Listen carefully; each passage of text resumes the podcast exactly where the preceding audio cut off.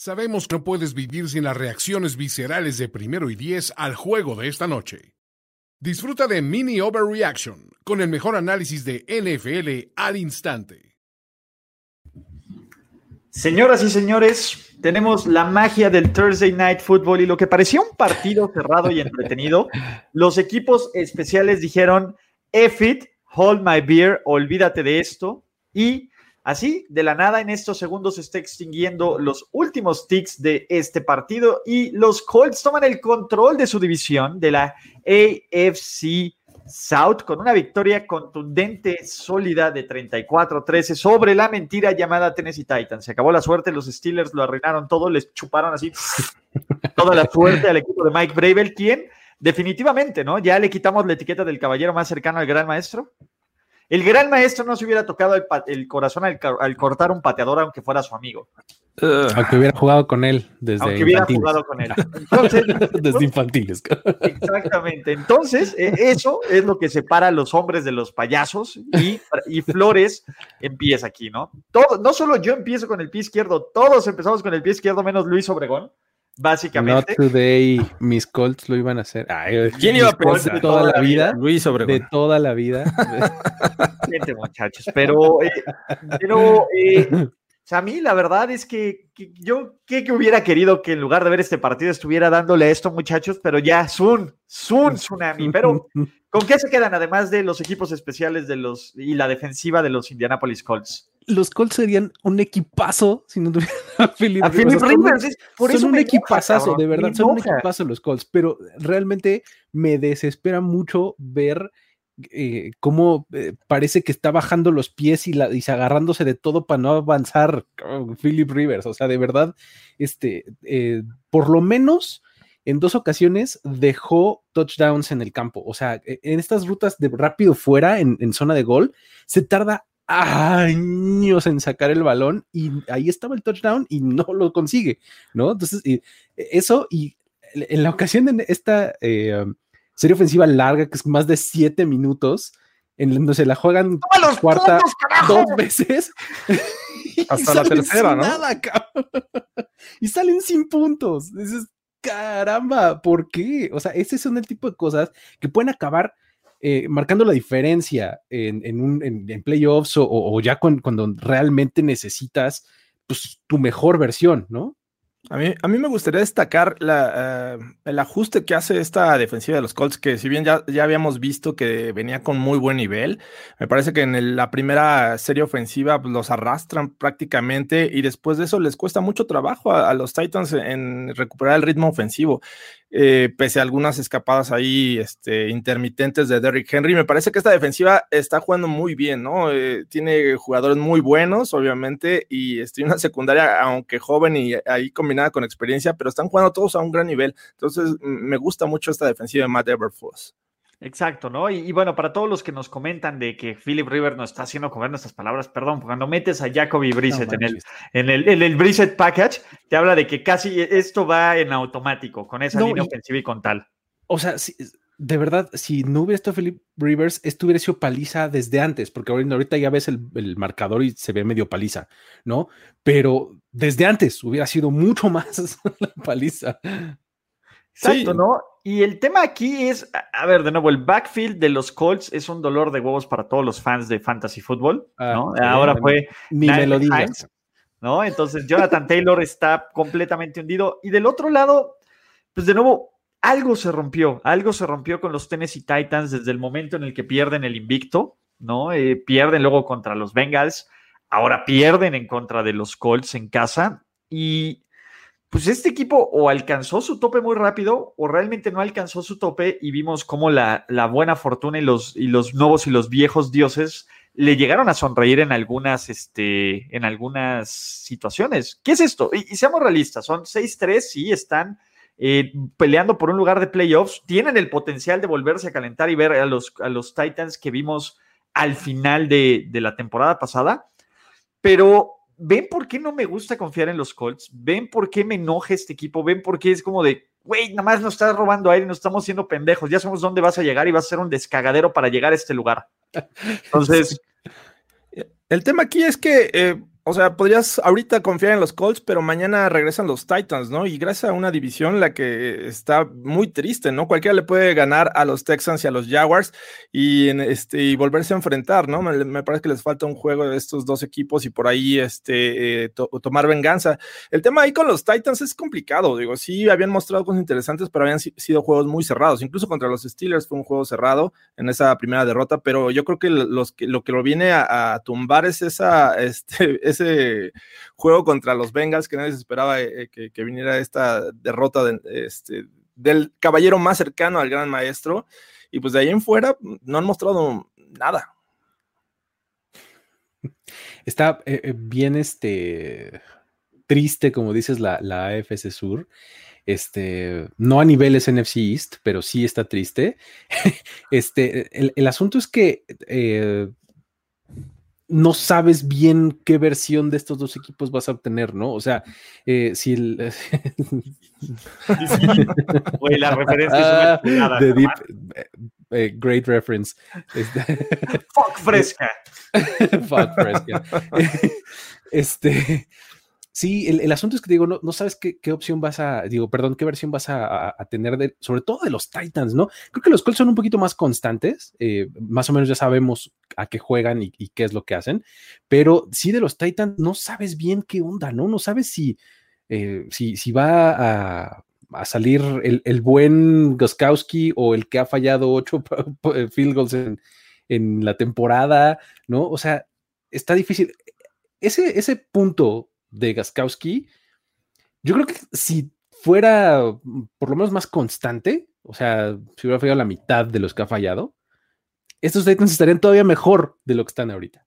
Y el tema es que falló en un momento clave, 17-27 el gol de campo de Goskowski, ponía el juego una posesión y cambiaba todo el momentum. Fallan el gol de campo, se desfondan, viene el touchdown y se acaba la ventaja, ¿no? Entonces, sí es complicado, ¿no? Y de nuevo, no me sorprendería que los Titans agarraran una rachita de después de que pierdan contra los Ravens la siguiente semana, o no, ¿no? De tres, cuatro o cinco victorias consecutivas y se llevan la división, porque así son, güey, en serio, esto es lo más gitano, lo más gitano que creo, eh, a ver, la defensa de los, este, de los Colts es para tomar en serio. Los equipos especiales, no sé si fue acierto de los, de los Colts, o varios fallos del caballero el más cercano, ¿no? Evidentemente no estaba Brett Kern, está, ya platicamos el tema de Goskowski, que, que de nuevo, si hubiera tenido menos corazón como su mentor, ya lo hubiera cortado. Y del otro lado, de nuevo, los Colts, como esperábamos, ¿no?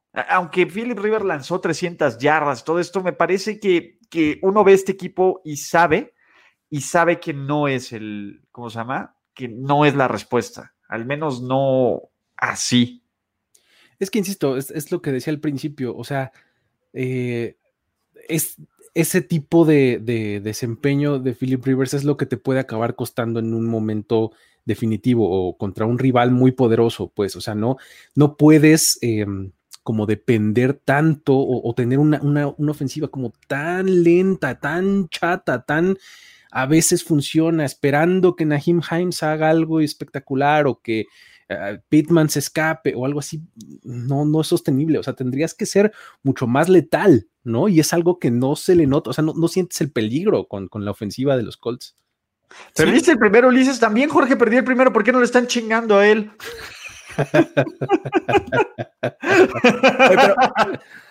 el tema ahí con el, el, punter, este Trevor Daniel, que, que, me parece que es una serie de eventos desafortunados porque primero patea 17 yardas, ¿no? Deja ahí este, en situación muy complicada.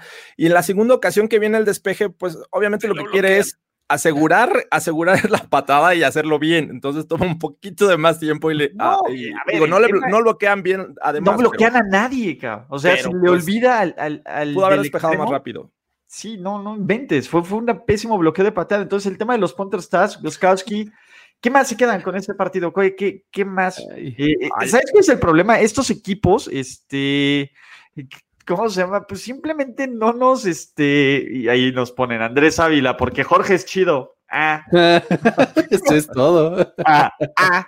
Ok. Tinajero. Eso es, eh, eso es chido, te deja a ti. Es chido. No me gustó esa anotación de Brissett, por favor. ¿por, qué, está haciendo ese tipo de cosas? Nos está robando empleos, ¿no? Vas a decir. Exactamente. Se está robando los empleos de los, ah, de los Proud Americans. Sí, caray. Me, rompió el corazón que Corey Davis no pudiera este, llevarse la victoria en este juego que era realmente relevante por lo que le ocurrió a, su familia, a su hermano.